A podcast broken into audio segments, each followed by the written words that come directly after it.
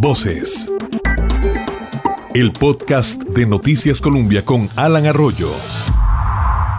Hola, ¿qué tal? Bienvenidos a este primer episodio de Voces. Este es un espacio de Noticias Colombia que tiene como objetivo tocar temas nacionales y del mundo con más profundidad y con un compromiso muy claro y sincero que hemos asumido, incluir todas las voces posibles. Tenemos la convicción de que todas las voces cuentan, siempre que el debate sea con argumentos y en el marco del respeto. Haremos todo el esfuerzo para que esas voces tengan espacio y así usted, con todos los argumentos posibles, pueda formarse sus propias conclusiones, una opinión informada de lo que sucede en Costa Rica y en el mundo. Este podcast estará disponible cada semana, todos los martes, y lo pueden escuchar y descargar en el momento y lugar que ustedes gusten. Esa es la gran posibilidad de este formato. Usted decide cómo, cuándo y dónde lo quiere escuchar pueden aprovechar esos 30 minutos aproximadamente que tardará el espacio mientras corren, hacen ejercicio, conducen, se alistan para ir al trabajo o están en casa, en su oficina o haciendo cualquier otra actividad. Este podcast lo pueden escuchar y descargar en nuestra página columbia.co.cr y a través de otros medios digitales, por ejemplo YouTube en el canal Columbia Digital o también en Spotify nos pueden encontrar como Radio Columbia junto con otros programas y servicios que tiene disponibles la radio. Después de casi seis meses, el pasado 6 de marzo de forma eh, diferente, tuvimos que convivir con una pandemia que llegó al país en un avión con una pareja procedente de Nueva York. Así llegó el COVID-19 que nos vino a cambiar la vida. Han pasado seis meses, un semestre que para muchos puede ser eterno y para otros se ha pasado muy rápido. Costa Rica está ahora en un proceso de apertura desde hace algunos días donde se hace un fuerte llamado a la responsabilidad individual, después eso sí de haber tenido un debate intenso entre la salud y la economía. Lo que sí no podemos olvidar es que estamos en una situación muy particular, diferente a todo lo que hemos vivido e inédita para el mundo. En el país no podemos dejar de lado que ya superamos los 63 mil casos de COVID-19 y una cifra muy lamentable de 700 fallecimientos y es un dato que lamentablemente va en aumento. También no podemos dejar de lado que las unidades de cuidados intensivos se han reportado una capacidad que supera el 70% en las últimas semanas. Este debate no solo ha sido costarricense, qué hacer, cómo enfrentan otros países la apertura y qué acciones tomaron. Eso es parte de lo que vamos a conocer con diferentes voces. La primera es de un experto, el epidemiólogo de la Universidad Nacional, Juan José Romero, quien nos comenta cómo está el mundo en este momento después de haberse conocido el primer caso casi que a finales de diciembre en China.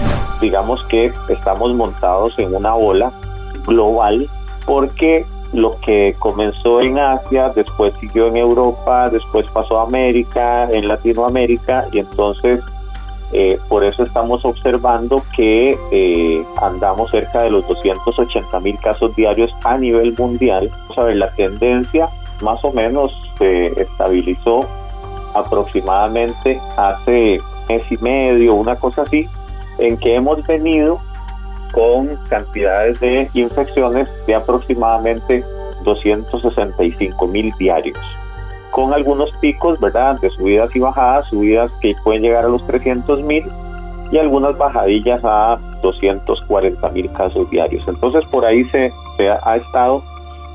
Las muertes ah, rondan aproximadamente las 5 mil en promedio en el mundo, si, si agarráramos todos los, todas las muertes del mundo. En diciembre se empezó a conocer de este primer caso COVID-19, para muchos una situación extraña, sin embargo, desde diciembre la pandemia tomó por sorpresa a todo el mundo. Algunos países fueron más rápidos que otros en reaccionar, pero ninguno estaba listo y el debate era el mismo que el que hemos tenido últimamente en Costa Rica. Si se cerraba todo o no, si era necesario el uso de la mascarilla o no, en el caso de Costa Rica para muchos una decisión que llegó de forma tardía, e inclusive estaban también aquellos que dicen cuál pandemia, Aquí y en el mundo fue el mismo comportamiento, así lo recuerda don Juan José, experto en este tema. Bueno, al mundo también le tomó tarde eh, tomar algunas medidas. ¿Qué, qué sucedió? pues desafortunadamente están los negacionistas tipo Bolsonaro, tipo eh, Andrés Manuel López Obrador, tipo Trump, que eh, negacionistas de la, de, la existencia de una pandemia y de todas las eh, consecuencias que eso puede tener, desoyendo a sus expertos, vino a tener las consecuencias que, esto tuvo.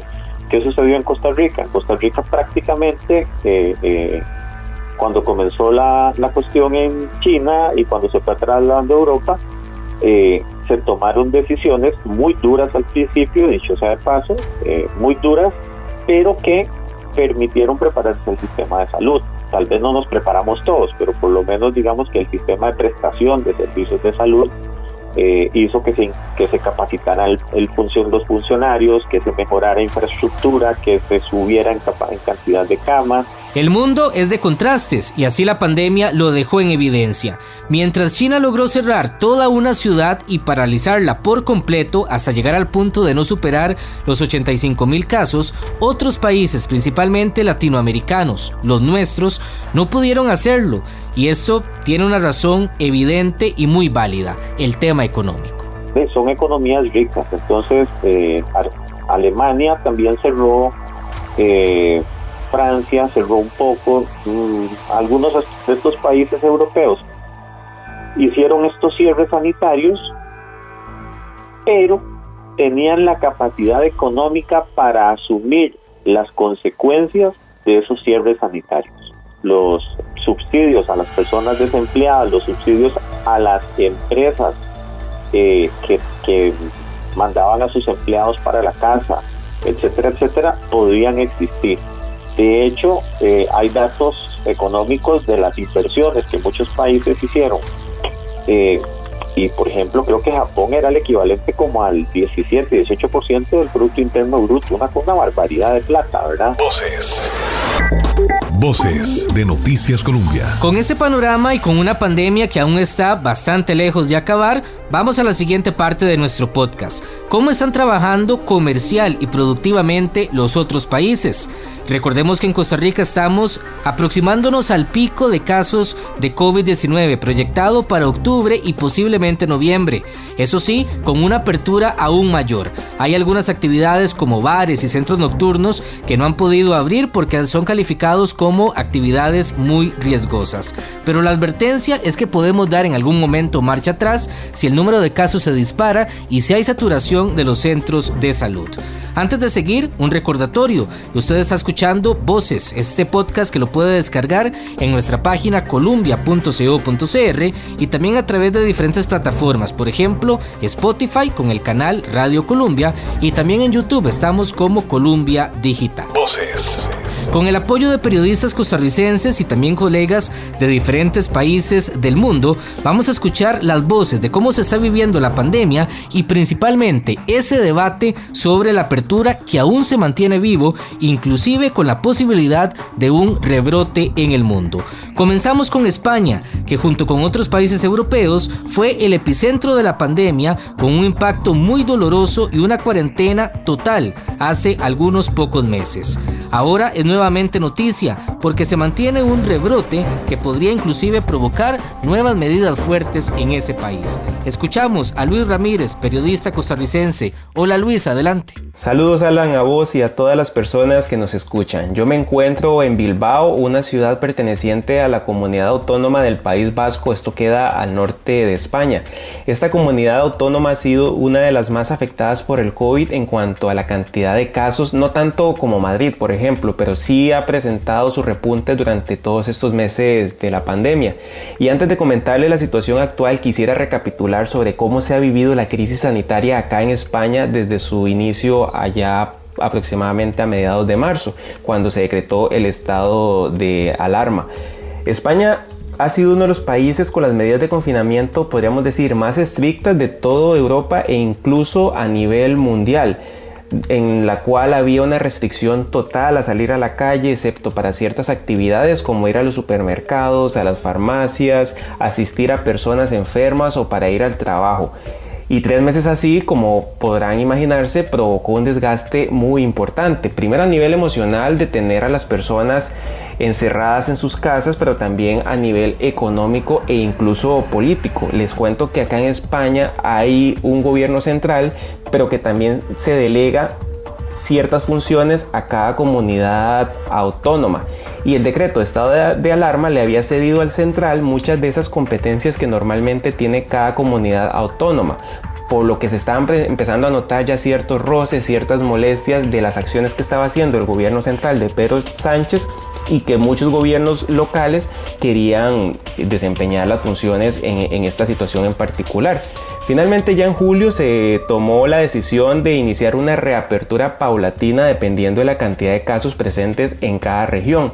Sin embargo, una de las principales críticas que hay de, parte de un sector es que considera que esta desescalada ha sido un tanto apresurada y que sus efectos están siendo contraproducentes, trayéndose abajo todos los esfuerzos del confinamiento. Actualmente la cantidad de casos es mayor en comparación a los días más álgidos de la pandemia durante el encierro, lo cual ha dividido lógicamente a la opinión pública en cuanto a si se deben establecer acciones más estrictas o quedarse como estamos en la actualidad. También es cierto que el desconfinamiento coincidió con la época de verano que inicia en agosto y estoy seguro que más de uno habrá visto las fotografías de las playas llenas de gente y lo mismo ha pasado también en centros nocturnos que posteriormente han desencadenado en nuevos rebrotes. Otra decisión polémica ha sido el regreso a las clases presenciales en centros educativos, porque por ejemplo no se permiten actualmente las reuniones de más de 10 personas, que dependiendo de la comunidad autónoma es obligatorio o es una recomendación, un consejo. Pero que en el caso de las aulas se están reuniendo lógicamente a muchos más jóvenes, grupos de más de 20 personas y también incluso cuando van a dejar a los niños pequeños a las escuelas, a las entradas, eh, los padres se reúnen y, se agrupan muchas personas. Mientras la decisión se mantiene, el presidente Pedro Sánchez ya tiene la mirada puesta en la vacuna y ha dicho recientemente que esperan un primer lote para España en diciembre. Aún no se ha decidido cómo se va a distribuir, pero lo más seguro es que se inicie por las, por las poblaciones en riesgo, los más vulnerables y también por los el personal sanitario, el que se dedica a combatir y a, atender toda esta crisis sanitaria. Lo que sí es un hecho es que esta nueva normalidad de la que tanto se ha hablado es la de las mascarillas en todos los espacios públicos, el alcohol en gel, pero también de la incertidumbre por lo que vendrá más adelante, que nadie tiene certeza de qué es lo que vendrá y cómo vamos a estar de aquí incluso a un mes, incluso a una semana y ver cómo se va a desencadenar toda esta situación. Gracias Luis y de España pasamos a Alemania, que es posiblemente uno de los países más disciplinados y con más poder económico, al punto inclusive que está ayudando a otras naciones como India que han sido muy afectadas. Ahí también se mantiene y lo ha mantenido en los últimos meses este debate sobre las aperturas y posibles cierres. Alexandra Valverde nos tiene este reporte desde Alemania. Alemania presenta nuevamente una tendencia al alza en los casos de COVID-19, luego del regreso de miles de vacacionistas alemanes que disfrutaron de las vacaciones escolares de verano en países vecinos como España, Croacia e Italia. El país levantó las medidas de cierre el pasado 6 de mayo y mantuvo una tendencia a la baja en los casos. Sin embargo, en julio, agosto y lo que va de septiembre, se nota un nuevo aumento en la curva. Los focos de contagio son en este momento las regiones de Baviera, específicamente la ciudad de Múnich, y Baden-Württemberg en el sur del país, así como Nordrhein-Westfalen en la parte norte. El gobierno de Angela Merkel aprobó el otorgamiento de un bono de ayuda para las familias con niños afectados económicamente por el COVID-19. Cada familia recibirá esta semana en promedio 200 euros por niño y 100 euros adicionales en el mes de octubre. Las autoridades discuten desde ya posibles medidas para la contención de casos durante los meses más fríos del año en el otoño e invierno, garantizando la reactivación económica, como el uso de calentadores en los patios de restaurantes y cafés y la realización de los tradicionales mercados de Navidad, una de las actividades más tradicionales en Alemania. Eso sí, con medidas de contención como el uso de una sola ruta de entrada y salida para visitantes. En el caso específico de Baviera, el primer ministro de la región, Markus Söder, afirmó este fin de semana que la meta para los próximos meses será asegurar la operación de guarderías, escuelas y la economía, sin descartar futuros cierres en caso de aumento desmedido en los casos. Alemania realiza 1.100.000 pruebas de diagnóstico por semana, sin embargo asociaciones de pacientes insisten en la aplicación de un segundo examen para descartar falsos positivos. Alemania se mantiene en la posición número 9 en Europa en cuanto a la cantidad de nuevos casos, superado por países como Gran Bretaña y la vecina Francia. Este último país reporta un nuevo incremento en los infectados, con casi 9.000 enfermos en las últimas 24 horas. Desde Múnich, Alemania, un reporte de Alexandra Valverde para Noticias Colombia. Y cruzamos el charco de regreso a América que sigue siendo el epicentro de esta pandemia y todavía, como lo hemos dicho, sin señales de un posible final. Estados Unidos es el país en el mundo con más contagios y ha mantenido un debate político muy fuerte entre el gobierno eh, de Donald Trump y otros estados si se abren o no actividades comerciales. ¿Cómo está, por ejemplo, la capital Washington? Anja Brenes nos tiene este reporte para voces. Todo está en la normalidad. ¿Cómo podríamos explicar esta nueva normalidad? Bueno, obviamente eh, es obligatorio andar con una mascarilla en cualquier sitio que uno esté, a menos que sea dentro de la casa de uno, literal. Entonces, además de eso, existen multas para las personas que no están utilizando, digamos, eso. Y además, obviamente, está lo del distanciamiento social y etcétera. Las tiendas, prácticamente podríamos decir que todas las tiendas, todos los sitios están abiertos ya, inclusive los gimnasios también están abiertos, nada más que con aforos pequeños en ciertos casos, digamos, por ejemplo, los que son cerrados, creo que está solamente al 40%. Entonces, eso es lo que está sucediendo, digamos, en cuanto a negocios. También podríamos decir, digamos, hay un tema muy curioso que están investigando porque si bien es cierto, los casos igual se han mantenido, digamos, y no están en cero porque jamás, ¿verdad? Eh, no es tanta la gente que está falleciendo, sino que la gente que se está contaminando está logrando recuperarse. Entonces eso es algo que todavía están investigando para ver este, qué es lo que está sucediendo. Pero sin embargo eso también es, es una buena noticia en el sentido de que la gente está logrando recuperarse, ¿verdad? De una eh, enfermedad como esta que ya acabado con la vida de muchas personas. El otro tema es que igual la gente tiene mucho cuidado, digamos, uno observa y en todos los lugares uno puede encontrar, digamos, si vos vas a cualquier sitio encontrás alcohol en gel, encontrás que todos los trabajadores andan con mascarilla, que la gente usa guantes, digamos, la gente que, que manipula productos, etcétera. Anja, y sobre el retorno a clases, ¿cómo ha estado la situación? Porque en Estados Unidos eh, se regresó a algunas lecciones, eh, pero también han tenido el debate que otros países con un aumento de casos debido a, esas decisiones. Es Distrito de Columbia, Virginia y Maryland. Sobre tema escolar, eh, las clases ya iniciaron.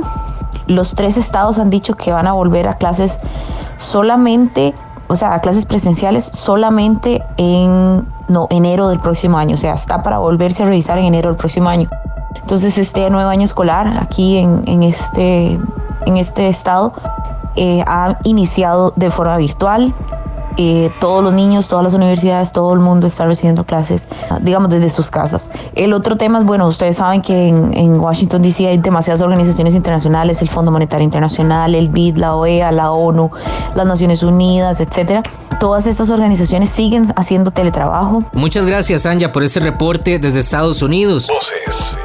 Y seguimos por Norteamérica. México está entre los 10 países del mundo con más contagios y también muertes por COVID-19. Después de cierta negativa al comienzo de la emergencia por parte del gobierno mexicano, se está aplicando ahorita una dinámica por colores que es muy similar a la que ha tenido Costa Rica. Saludo a Alejandra Barriguete, quien es periodista en México y nos cuenta. Saludos, Alan. Nosotros aquí tenemos un semáforo epidemiológico que va de rojo a verde, donde rojo es la situación más delicada en la cual solo se realizan actividades esenciales. El naranja es donde de ser posible uno debe quedarse en casa, pero se empiezan a reactivar actividades no esenciales, eh, funcionando más o menos al 30%. Eh, el amarillo es donde todas las actividades están permitidas, pero con precauciones y el verde es pues donde ya se podría salir en una nueva normalidad. De las 32 entidades que tenemos en el país, ya solo un estado se encuentra en rojo, tenemos 21 en naranja y 10 en amarillo. Em, la curva epidémica mexicana en comparación con otros países de América Latina como Colombia, Argentina y Brasil eh, se ha ido aplanando en las últimas semanas. Sin embargo, las autoridades sanitarias ya se preparan para un rebrote, sobre todo frente al arranque de la temporada de influenza que aquí en México es en octubre. Gracias Alejandra, nos contaba ella eh, fuera de micrófonos que cerca del 20% de los comercios en la Ciudad de México, en la capital, están cerrados y han estado en una alerta naranja ya por más de 11 semanas debido a este repunte de casos. Estamos en voces aquí a través de las plataformas digitales de Noticias Colombia. Los invitamos a que descarguen este podcast, lo pueden escuchar en cualquier momento y también que lo compartan. Cada semana tendremos un episodio con diferentes temas de realidad nacional e internacional. Voces de Noticias Colombia. Y esta es la lista de países que han tenido mayor contagio de COVID-19. Estados Unidos, la India, Brasil, que ha sido muy cuestionado el gobierno de Bolsonaro. Rusia también está entre la lista de los 10 países con más incidencia. Además de Perú, Colombia, México. Muchos preguntan por Sudáfrica, por ejemplo, o el continente africano. ¿Qué ha pasado con ellos? Bueno, Sudáfrica entre la lista de los 10 países con más contagios, además de España y también Argentina, que inclusive las medidas en el país eh, sudamericano se han extendido por las próximas semanas debido también a que los contagios se mantienen y esas altas cifras. Pero también nos hacían una pregunta algunos oyentes, ¿qué ha pasado con Venezuela, por ejemplo, que ya ha vivido una crisis económica muy fuerte y política también desde antes de esta pandemia? La periodista María Claudia Faranelli nos cuenta sobre Venezuela, que ha realizado la menor cantidad de pruebas posibles en el continente americano y tiene también una particularidad con el manejo de la pandemia. Todo contagio debe ser internado en un centro que ha habilitado el gobierno. No importa que sea sintomático, debe ser internado para su control y aplicación de tratamiento. Y esto lleva, por supuesto, a que las personas no quieran someterse a la prueba por miedo a estar recluidos muchas veces en contra de su voluntad en instalaciones habilitadas que en muchos casos no cumplen con los requerimientos mínimos de bioseguridad y alimentación según denuncian los propios afectados. La medida adoptada para el manejo de productividad en el país es un sistema llamado 7 más 7, que consiste en 7 días de cuarentena estricta en los cuales solo pueden funcionar de manera oficial los sectores relacionados con la salud y los alimentos, mientras que los siguientes siete días son de flexibilización vigilada, como han llamado, y se extienden a 24 sectores los que pueden trabajar. Inclusive unos 20 políticos cercanos a Nicolás Maduro han dado positivo de COVID-19 y creo que en Latinoamérica el rostro de la consecuencia económica, el desempleo, las familias buscando sus ingresos ha sido mucho más evidente. Es la región económicamente más afectada en el mundo según algunos estudios. Voces. Y vamos a hacer un resumen también de lo que sucede en Centroamérica. Nos vamos a los países más cercanos. La mayoría de naciones centroamericanas han tenido una cantidad de casos mucho mayor que Costa Rica. Eso sí, el país podría acercarse a esas cifras en próximas semanas y han tenido medidas mucho más fuertes que nuestro país. Por ejemplo, El Salvador ha tenido una disputa política sin precedentes muy fuerte debido a una cuarentena obligatoria que dictó el presidente Nayib Bukele. Saludo a Roxana Ruiz, ella es del canal 21 en El Salvador y nos tiene también ese reporte. Hola Roxana. ¿Qué tal Alan Arroyo? Un placer saludarte a ti, por supuesto, a los oyentes de Radio Colombia hasta San José. Acá pasamos cerca de cinco meses en cuarentena de una manera más estricta, quizás fueron tres, pero también hubo una situación bastante compleja en la parte política, debido a que si algo se ha caracterizado este periodo es que no han existido acuerdos entre el Ejecutivo, el órgano legislativo y también el órgano judicial. Y acá en El Salvador, Alan, los tres poderes van muy entrelazados para tomar las decisiones. Por ejemplo, el Ejecutivo establecía ciertas eh, limitaciones de derechos fundamentales como la libre circulación pero eh, decía el órgano judicial que eso necesitaba una aprobación de la Asamblea y que no se había hecho de la manera correcta, por lo tanto venían las declaratorias de inconstitucionalidad, es decir, de normativas que no estaban de acuerdo a lo que rige la constitución de El Salvador. Y pasamos ahora a Guatemala. Se mantienen restricciones de tránsito en este país centroamericano y algunas actividades comerciales van reactivándose poco a poco. Por ejemplo, el viernes anterior se reabrió el aeropuerto para poder recibir vuelos comerciales. Eso sí, Guatemala con más de 2.000 fallecidos y 78.000 casos de COVID-19. El colega Nimsi Rosales nos tiene este reporte. Hola Alan, un gusto saludarte desde Guatemala pues para darles a conocer un poco acerca de cómo se está dando la situación del coronavirus con ciertas uh, medidas para mitigar la enfermedad. Podemos decir que el toque de queda continúa, el transporte público aún no se ha habilitado en su totalidad, pero ya han iniciado conversaciones para poder realizar el reinicio de operaciones de los buses eh, en el área rural como también en el área urbana, en donde eh, los transportistas buscan que se establezcan protocolos. Eso sí, ya indicaron que va a haber un alza en el costo del pasaje. Estamos hablando de aproximadamente el doble del costo normal. Entre otros temas también podemos decir que la Asociación de Colegios Privados han indicado que 4 de cada 10 niños que cursan la preprimaria en colegios privados han abandonado o piensan abandonar el año escolar. La principal razón pues lo que han indicado es la crisis económica en los hogares. Estamos hablando de 38.235 niños dejarían el ciclo escolar ante. También hay que indicar que el sector hotelero también ha reiniciado sus uh, actividades, por lo que pues esperan de alguna forma poder recuperarse lentamente. Uno de, las, uh, de los lugares que se ha visto más afectados en cuanto al turismo ha sido Antigua Guatemala, en uh, donde durante seis meses pues no tuvieron ingresos debido a las restricciones por el COVID-19. Para dimensionar un poco lo que significa esto, Guatemala contabilizó el año pasado aproximadamente un ingreso de 2.5 millones de visitantes extranjeros y con las restricciones este número pues disminuyó considerablemente. Gracias Nimsi por este reporte. En Honduras también cifras muy similares a la que ha manejado Guatemala por esta pandemia. Eso sí en Honduras se habla de un posible subregistro de personas fallecidas que no recibieron adecuadamente el diagnóstico oficialmente manejan más de 2.000 fallecidos, pero esa cifra podría aumentar a 5.000, 6.000 inclusive, dicen algunos medios de comunicación. Muchísimas gracias, Alan. Desde Honduras te saluda la periodista Gabriela Andino de la Corporación Televicentro.